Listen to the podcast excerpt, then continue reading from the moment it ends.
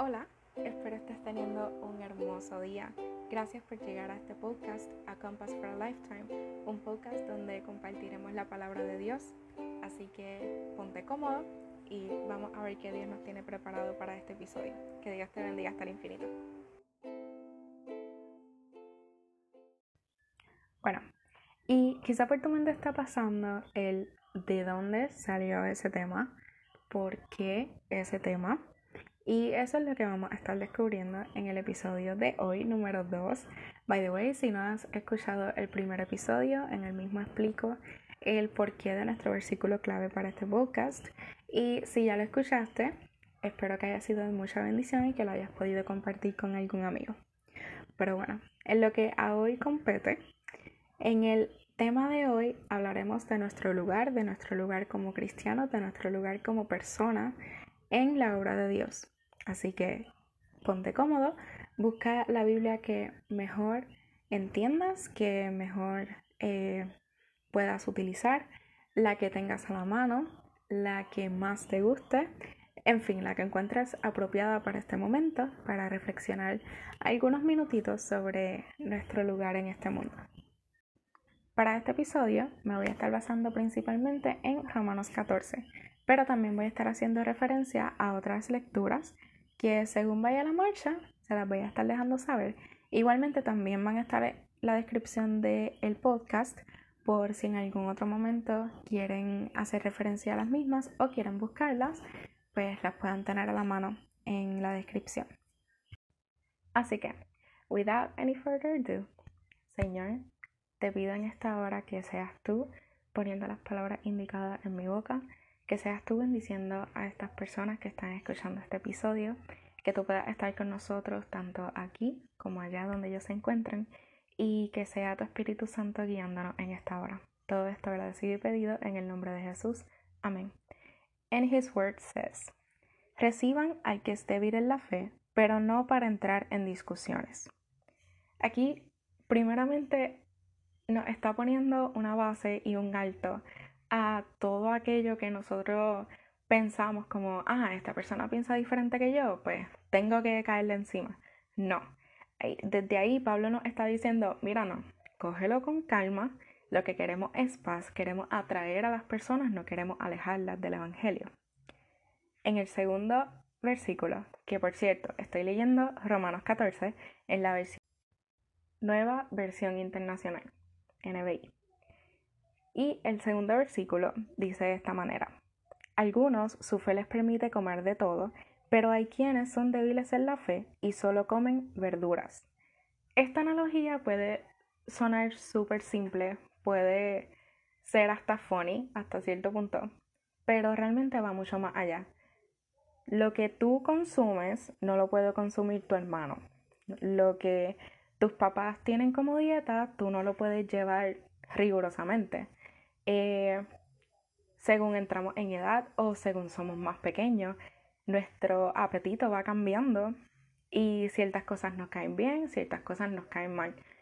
Y así mismo es nuestra vida, así mismo son nuestros hábitos, así mismo debe ser nuestra vida en el cristianismo. Nosotros como cristianos no podemos hacer lo que todo el mundo hace. Y en esta parte pues me voy a ir un poco más detallada en el sentido de que las dos cervezas que se toma tu amigo, tú no te las puedes beber necesariamente.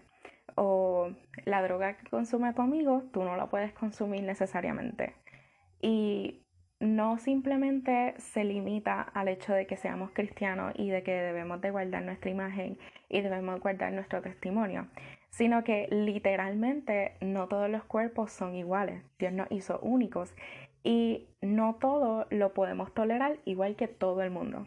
No todos podemos hacer de todo. Y en esta parte voy a hacer una referencia a otra lectura bíblica que se encuentra en Primera de Corintios 10:23, la cual dice: Ustedes dicen, se me permite hacer cualquier cosa, pero no todo les conviene. Dicen, se me permite hacer cualquier cosa, pero no todo trae beneficio. Quizá lo hemos escuchado en otras versiones y a lo mejor va más con el sonsonete que regularmente estamos acostumbrados. Pero dice lo mismo. No, no porque tú seas de la misma familia, no porque tú seas del mismo círculo de amigos, tú deberías estar haciendo todo lo que todo el mundo hace. Como dirían nuestras madres, no porque aquel se tire por un risco, tú te vas a tirar también. No porque aquel se meta en aquel sitio, tú vas a ir también. Y quizás eso lo, lo reconocemos mucho por nuestras madres protectoras, etc. Pero ellas tienen razón al final y al cabo. Debemos admitirlo. Like, ellas tienen la razón. y nada, quiero que piensen en eso, que lo tengan en su mente presente siempre. Eh, no por tu querer pues estar en un círculo o caerle bien a ciertas personas deberías de arriesgar lo que son tus gustos, lo que es tu personalidad o lo que es tu testimonio, que es lo más importante para nosotros como cristianos. Así que ya tenemos una parte de nuestro lugar como cristianos. Debemos de guardar nuestro testimonio. Y dentro de guardar nuestro testimonio, en estos dos versículos Pablo nos dice, mira, ¿sabes qué? No todo el mundo es igual en la fe. No todo el mundo tiene la super fe. No todo el mundo es pastor, no todo el mundo es evangelista, no todo el mundo lleva el mensaje eh, con cierto fervor. Y aquellos que no tienen la fe tan alta, deberíamos de recibirlos con amor, deberíamos de recibirlos en amistad, deberíamos de recibirlos con esa misericordia que Dios nos mira todos los días.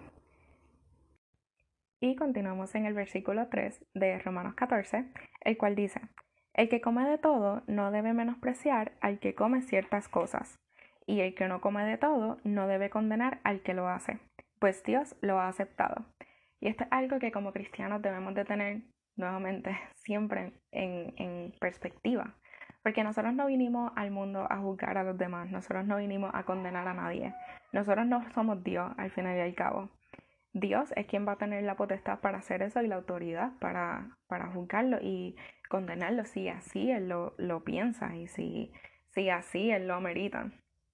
Pero nuestro labor, nuestro trabajo, nuestro lugar como cristianos en este mundo es demostrarle a las personas que sí hay salvación, que sí Dios los ama, que Dios está dispuesto a perdonar todos sus pecados, contarle que ellos quieran vivir una vida como Dios manda, por así decirlo, y como Dios nos dice en su palabra que deberíamos vivir. Ten en mente que así como Dios te trajo a ti al mundo, Dios lo trajo a él o a ella al mundo. Dios no se cohibió de traerlo porque sabía que iba a hacer cosas malas. Dios vio todo lo que iba a suceder en el mundo. Dios está al final del mundo, Dios está al principio del mundo. El cronómetro de Dios no existe. Él está en todos los tiempos, en todo lugar.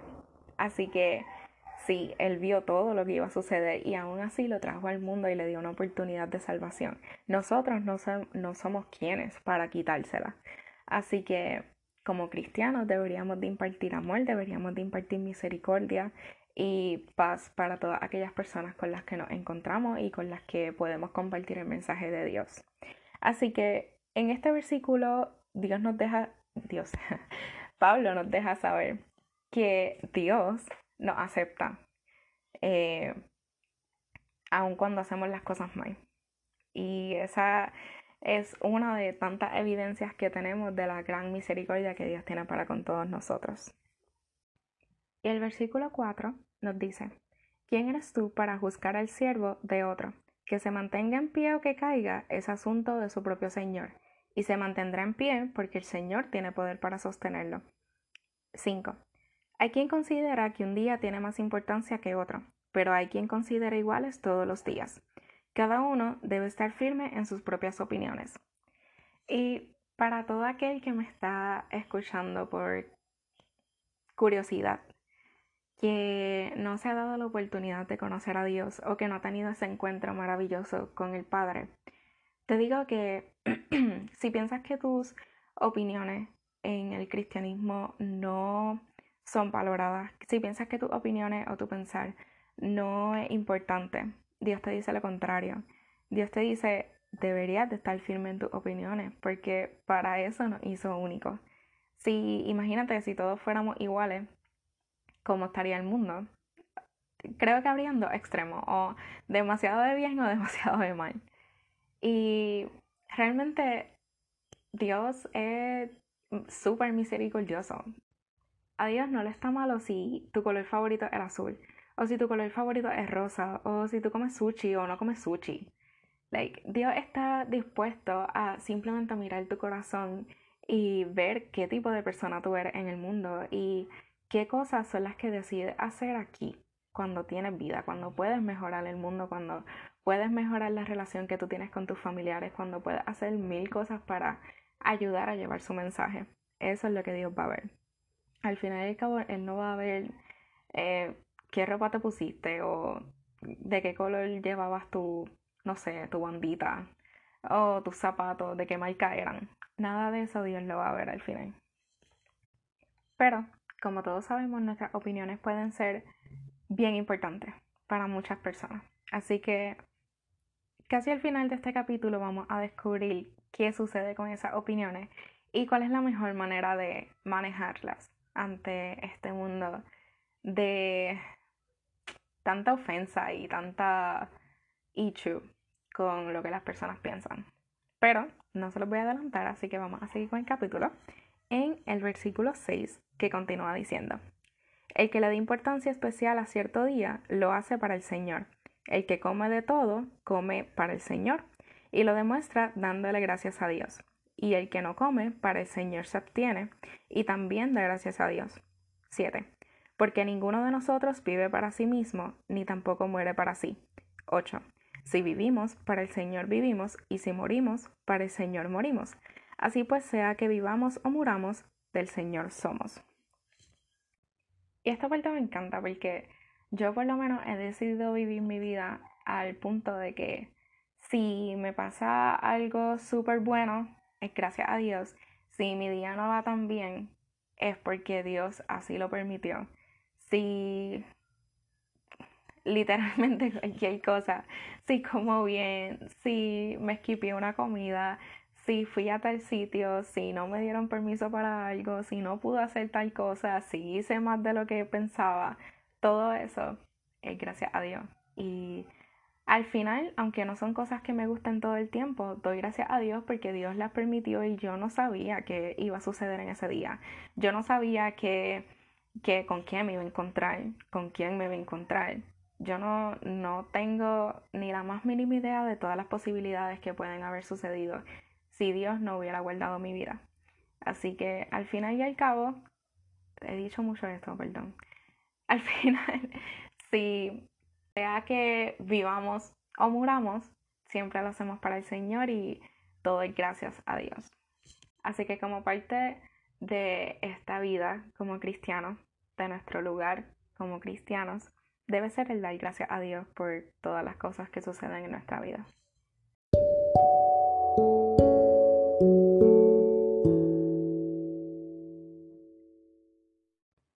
Continuando con el capítulo, en el versículo 9 nos dice, para esto mismo murió Cristo y volvió a vivir, para ser Señor tanto de los que han muerto como de los que aún viven. Y esto simplemente es súper, súper, súper poderoso. En este versículo, Pablo nos está diciendo que Jesús no es simplemente rey de los que estamos vivos, sino también de aquellos que estuvieron vivos y que ahora moran con el Señor. Pues Jesús estuvo literalmente en todas las fases. Jesús estuvo vivo, Jesús murió y Jesús resucitó. Así que eso lo hace rey de todo escenario, por así decirlo. Cualquier persona, sea el estatus el que esté, como Pablo nos dice en los versículos anteriores, ya sea que vivamos o muramos, siempre vamos a salir del Señor. 10. Tú entonces, ¿por qué juzgas a tu hermano? ¿O tú, por qué lo menosprecias? Todos tendremos que comparecer ante el tribunal de Dios. 11.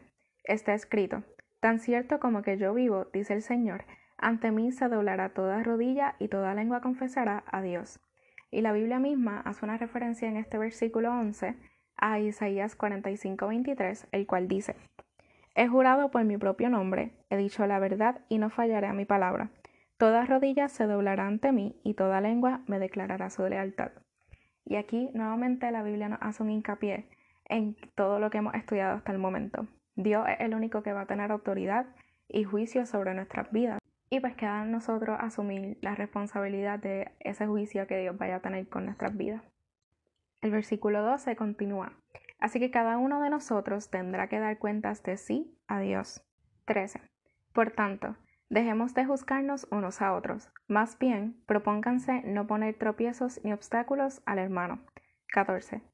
Yo, de mi parte, estoy plenamente convencido en el Señor Jesús de que no hay nada impuro en sí mismo. Si algo es impuro, lo es solamente para quien así lo considera.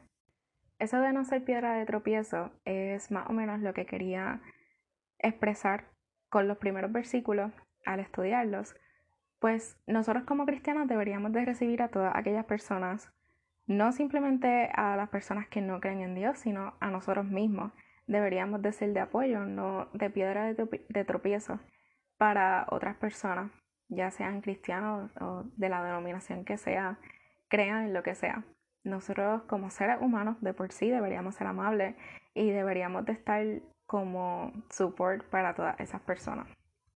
Esto se relaciona mucho con lo que leíamos en los primeros versículos que nos decía que no todos pueden consumir de todo, pues deberíamos estar ahí para todos y aceptar el hecho de que somos diferentes y no todos podemos ir al mismo paso.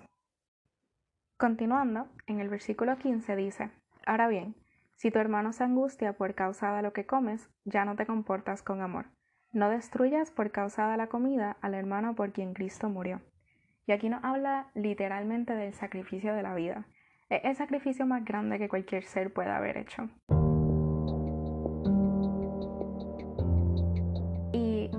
Ese sacrificio fue el que Dios hizo por ti e hizo por mí.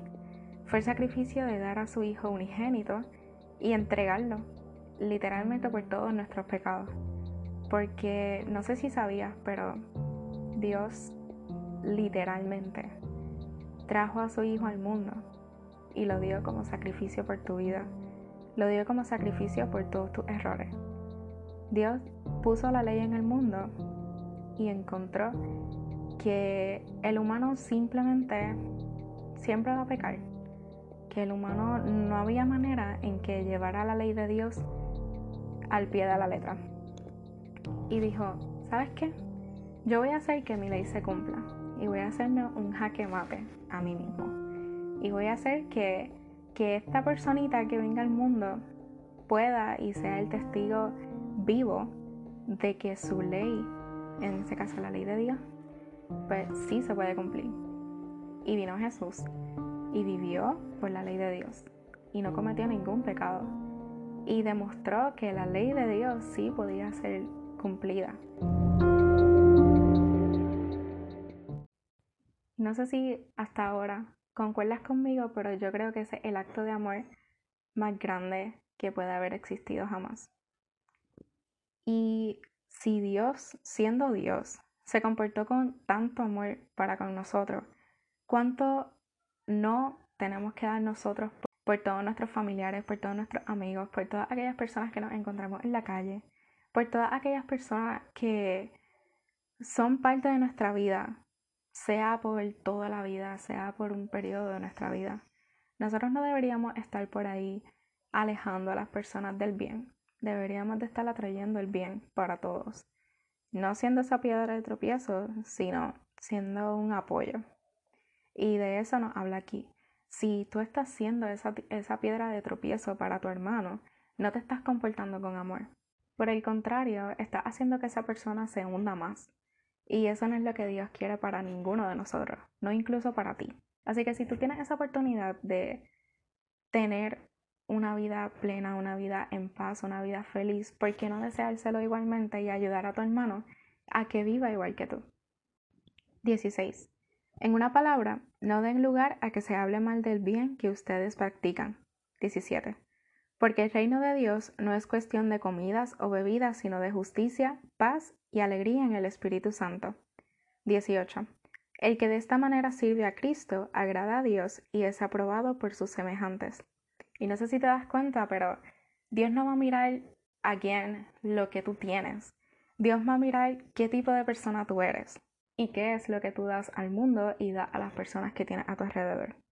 Estas cosas son las que van a agradar a Dios no lo van a impresionar porque ya él sabe todo lo que tú vas a hacer en tu vida y cómo, cómo empezó y cómo va a terminar. Pero sí hacen que en su rostro haya una sonrisa y él tenga orgullo por la persona en, en que te has convertido, por la persona que eres para con todo el mundo. 19. Por lo tanto, esforcémonos por promover todo lo que conduzca a la paz y a la mutua edificación, porque esas son las cosas que atraen al Señor. El 20 dice, no destruyas la obra de Dios por causa de la comida.